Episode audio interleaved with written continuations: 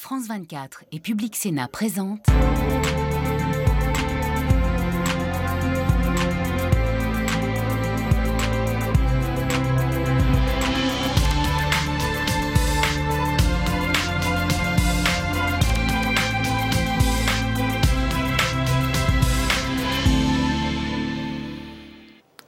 Merci de nous rejoindre à Strasbourg au Parlement européen pour un débat spécial consacré à la campagne des élections européennes. Euh, nous allons aborder avec nos invités des thèmes forts qui vont marquer ce scrutin du 9 juin prochain, la gestion des flux migratoires et la place de l'Union européenne dans un monde où les conflits se multiplient à ses portes. Cela fait bientôt euh, deux ans que Vladimir Poutine a envahi l'Ukraine. L'Union européenne euh, continue d'aider militairement l'armée ukrainienne, mais échoue actuellement à trouver un accord sur une nouvelle enveloppe de 50 milliards d'euros demandée par Volodymyr Zelensky, car la Hongrie de Viktor Orban met son veto. Oui, et dans le même temps, euh, l'adhésion de l'Ukraine à l'Union européenne s'accélère, même si, certains s'opposent. Ici, dans cet hémicycle, par exemple, euh, la gauche radicale craint euh, le dumping social vis-à-vis des travailleurs ukrainiens, ou encore la droite radicale, une certaine droite en tout cas, voudrait rétablir plus vite le dialogue avec Moscou. Au cœur de notre diplomatie, il y a aussi l'Afrique, ce continent miroir avec lequel nous négocions des partenariats pour bloquer essentiellement les flux migratoires. Et c'est euh, le thème de l'immigration que la droite voudrait porter au cœur de la campagne afin de mieux convaincre les électeurs. Alors pour en parler aujourd'hui, nous sommes en compagnie de trois femmes. Euh, nous accueillons euh, Patricia Chagnon, bonjour, euh, eurodéputée française, membre du groupe Identité et démocratie au Parlement européen, qui correspond à Rassemblement national en France. Euh, sur ce plateau aussi, une Italienne, Béatrice Covassi, du groupe des sociodémocrates au Parlement européen et du Parti démocrate en Italie. Bonjour. bonjour. Et puis nous accueillons également Karen Melchior. Bonjour. Euh, vous êtes euh, eurodéputée danoise, membre du groupe euh, Renew, qui correspond en France à la majorité présidentielle. Karen Melchior, est-ce que vous pensez que la question internationale, et notamment l'aide de l'Union européenne à l'Ukraine, va jouer un rôle majeur dans cette campagne des élections européennes? Ça va jouer en, en en fond de la campagne parce que c'est la situation en Europe, c'est notre sécurité et c'est notre avenir euh, comme communauté. Donc, euh, le, soutien pour l'Ukraine, pour une victoire rapide, il y a déjà eu deux années de guerre et la population ukrainienne souffre et il faudra avoir une victoire et donner, donner l'aide militaire nécessaire. Alors justement, à la, droite de la droite de l'hémicycle, les positions ne sont pas très claires entre les divers groupes hein, euh, sur la guerre en Ukraine. Par exemple, dans votre groupe Identité Démocratie, l'Italien Matteo Salvini euh, de la Ligue euh, et aussi certains de vos collègues, Thierry Mariani, sont très réservés sur cette guerre, la poursuite de cette guerre, et voudraient une paix rapide et favorable à Vladimir Poutine, tandis que d'autres affirment haut et fort leur soutien à l'Ukraine quelle sera la position et la campagne de votre groupe sur ce sujet? Je pense qu'il y a un consensus, c'est que ce conflit, euh, que nous condamnons tous euh, l'invasion, bien évidemment, euh, d'un État souverain de l'Ukraine par, la Russie, c'est condamnable, nous l'avons toujours condamné. par contre, au bout de deux ans d'un conflit qui est totalement enlisé, qui coûte des vies d'une misère humaine incroyable, le temps est vraiment arrivé de mettre tous nos efforts à chercher des solutions de paix. je pense que les deux ans ont montré que une victoire, euh, euh, on ne parle pas de victoire ici. On ne peut pas parler de victoire avec autant de misère humaine qui continue. Mais Vladimir Poutine n'a pas l'air de vouloir la paix, en fait. Euh, il faut la négocier, cette paix-là. Je pense que la paix, il faut d'abord la montrer. Du moment où on continue à alimenter, en fait, les sentiments de guerre, ça ne va pas aller. Je pense qu'il est très important qu'aujourd'hui, de mettre toute notre énergie au service des peuples qui souffrent, au service des Ukrainiens qui souffrent et au service de trouver une solution de paix. Karen il faut donner nos services à la gouvernement ukrainien pour qu'il puisse euh, se combattre et gagner euh, le contrôle de tout leur territoire après l'annexion en 2014 des euh, euh et donc l'invasion totale en 2022. Il faudra soutenir pour une victoire pour l'Ukraine pour qu'ils puissent décider sur tout leur territoire et eux décider pour quelle paix qu'ils veulent. Béatrice Covassi, est-ce que vous croyez à un dialogue avec Vladimir Poutine pour obtenir la paix? Ou est-ce que la seule solution, eh bien, c'est de gagner la guerre? Les deux choses doivent, doivent aller ensemble. C'est-à-dire qu'effectivement, l'Ukraine a démontré que l'Union européenne, d'un côté, est vraiment fort quand elle est unie. on a trouvé un accord, vous vous souvenez, un, très vite, sous les sanctions. on n'aurait jamais imaginé ce type d'unité.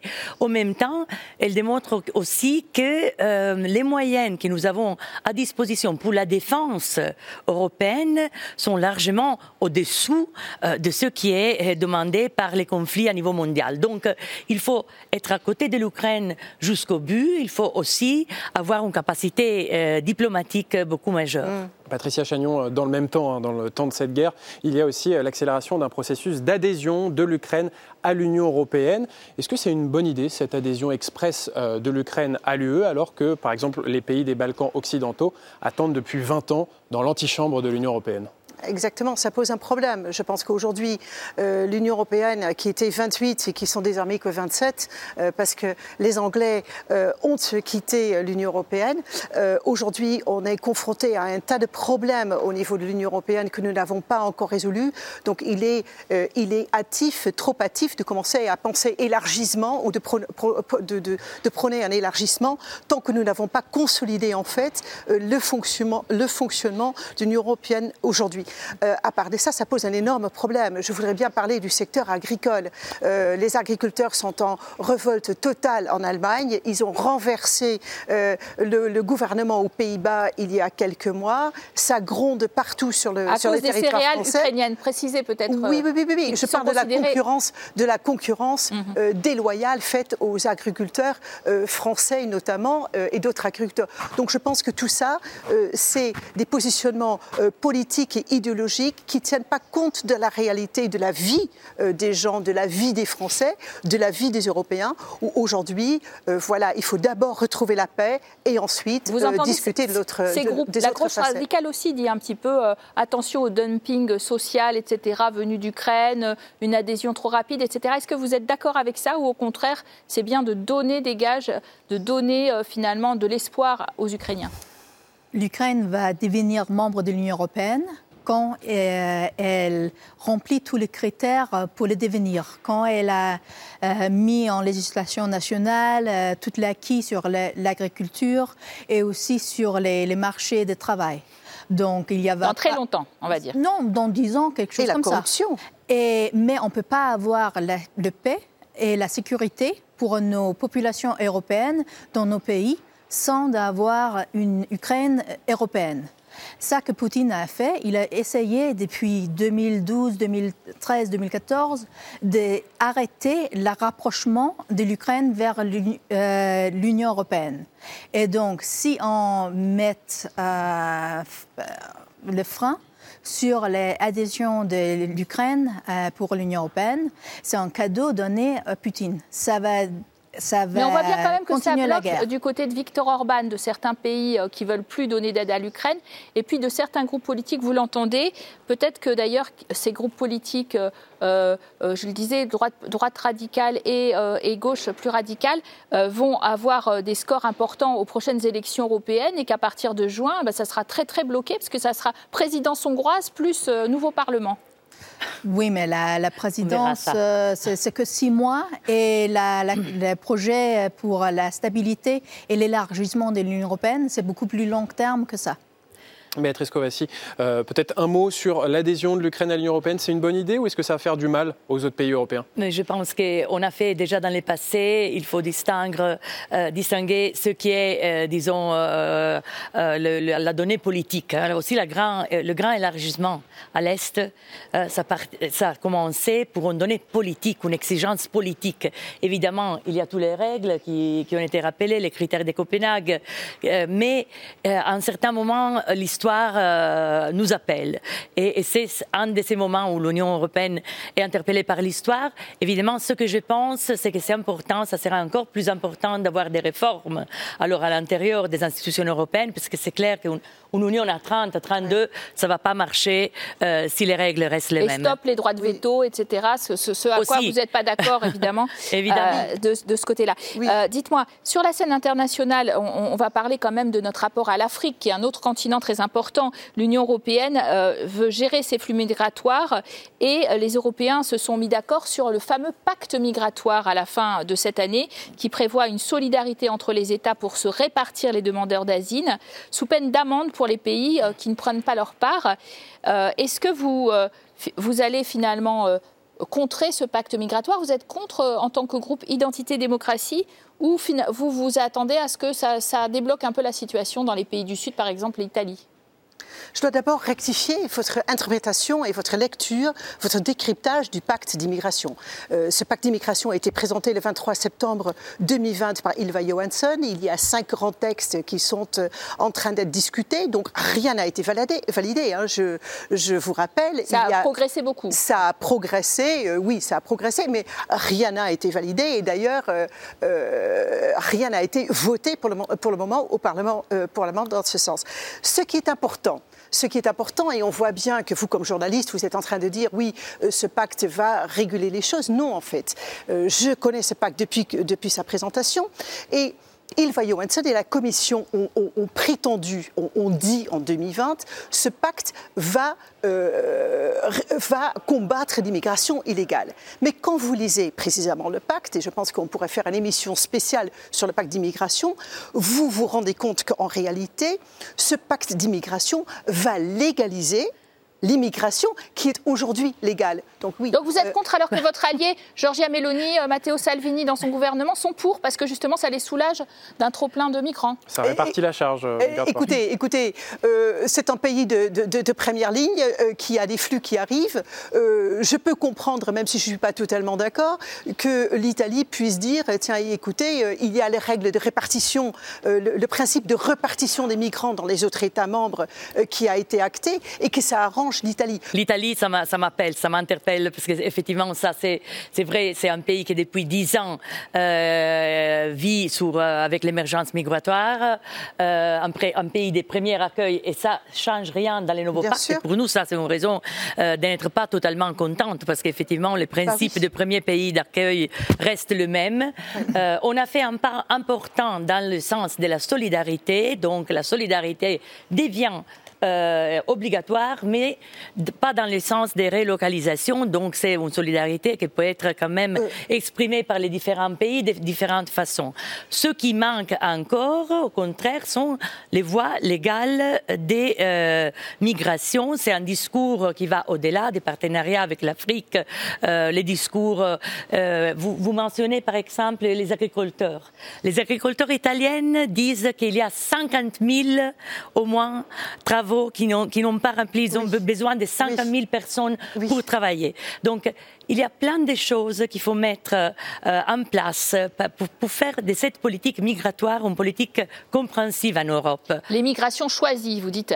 Euh, il y a quand même dans ce pacte aussi des accords, euh, l'idée qu'on va multiplier les accords avec la Tunisie, la Turquie, l'Union européenne, hein, où on a l'impression que les, droits des réfugiés, au contraire, alors ça, ça, satisfera plutôt notre, interlocuteur là, mais, mais régressent euh, surtout en cas de crise migratoire où finalement ils sont moins protégés par les conventions internationales et ça, ça, vous inquiète peut-être? Euh, ça m'inquiète, mais ça m'inquiète encore plus euh, qu'il y a des groupes et des fractions dans le Parlement et aussi dans les, les pays membres qui ne veulent pas d'accord, qui ne veulent pas des collaborations entre les pays membres de l'Union européenne. Et ça a duré plus que dix ans où on n'avait pas eu de collaboration, on a eu des négociations, on a eu des législations qui n'étaient pas faites, qui n'étaient pas complètes. Et donc ça a créé un, un vacuum de euh, solutions. Et ça a donné la possibilité pour les forces étrangères comme la Russie, par exemple, ou la Turquie, de partager euh, les, euh, les pays membres de l'Union européenne pour nous diviser, pour nous rendre plus faibles. Donc, je trouve que c'est un grand pas en avant que nous avons maintenant cette, euh, cet euh, pacte migratoire, euh, une décision euh, au Conseil avec les négociateurs du Parlement. Bien sûr, il y a des faiblesses. Je trouve la protection des demandeurs d'asile n'est pas assez forte. Il n'y a pas assez des répartitions mandatoires entre les pays. parce qu'il faut être solidaire. Ça qui s'est passé avant. Euh, en 2013, par exemple, euh, c'était que les, euh, autorités italiennes laissaient les gens passer jusqu'en Allemagne, les demandeurs d'asile, donc ils fermaient les yeux. Et ça, c'est pas digne pour les personnes qui demandent l'asile, c'est pas digne pour nos systèmes sociaux dans l'Allemagne, la Suède ou le Danemark il faudra avoir une collaboration euh, qui est organisée entre les pays euh, dans l'Union européenne. En un mot, parce qu'il nous reste le temps de... Pour conclure, oui. Pour conclure. Finalement, cette solidarité entre les États pour gérer l'immigration, pourquoi ne pas essayer, Patricia Chagnon? C'est très simple en fait, parce que les besoins par pays en matière d'immigration diffèrent. Et la politique migratoire doit être une compétence régalienne de chaque État. Moi, je peux très bien comprendre que l'Italie fait 50 000 travailleurs dans l'agriculture. Mais avec l'espace Schengen, on sait très bien comment ça se passe. Les flux qui arrivent peuvent aller partout sur le territoire euh, de l'Union européenne. Vous, êtes d'accord en, fait, pour dire... on ne peut pas, on ne peut pas dire que c'est un problème uniquement italien, etc. Donc, le rôle de l'Union européenne, c'est de protéger les frontières extérieures, de gérer les problèmes migratoires, pas uniquement sur le sol, euh, sol européen. Et c'est ça la grande défaillance du pacte d'immigration. Nous voulons effectivement pouvoir gérer les demandes d'asile à l'extérieur de l'Union européenne pour éviter l'arrivée dans euh, l'Union européenne. Et euh, comme on a vu, de Lampedusa à Paris, ça prend trois jours. les migrants qui étaient à Lampedusa, je les ai trouvés à Paris trois jours après. Alors, ça sera. Ça serait la fin de, des élections européennes de tout centrer, de tout, centrer sur les politiques migratoires comme le souhaitent les souverainistes? Vous allez tomber dans ce piège? Mais non, euh, évidemment non, mais je pense qu'il faut vraiment développer une politique européenne des, migrations plus, euh, avec plus de vision. Euh, on n'a jamais fait ça, on est resté bloqué justement dans cette réforme des Dublin, 10 ans, les crises. il faut aller au-delà. Pour moi, il faudrait aussi, comme l'a dit aussi la secrétaire Elie Schlein du Parti démocrate, une mission de recherche et sauvetage à l'échelle européenne aussi. Il faudrait vraiment avoir une gestion euh, des, des, flux migratoires euh, solidaires, solidaire et européenne. Merci à vous d'avoir très bien illustré ce débat hein, sur deux thèmes importants de la campagne. Merci à vous de nous avoir suivis. Et très bonne suite des programmes sur nos antennes.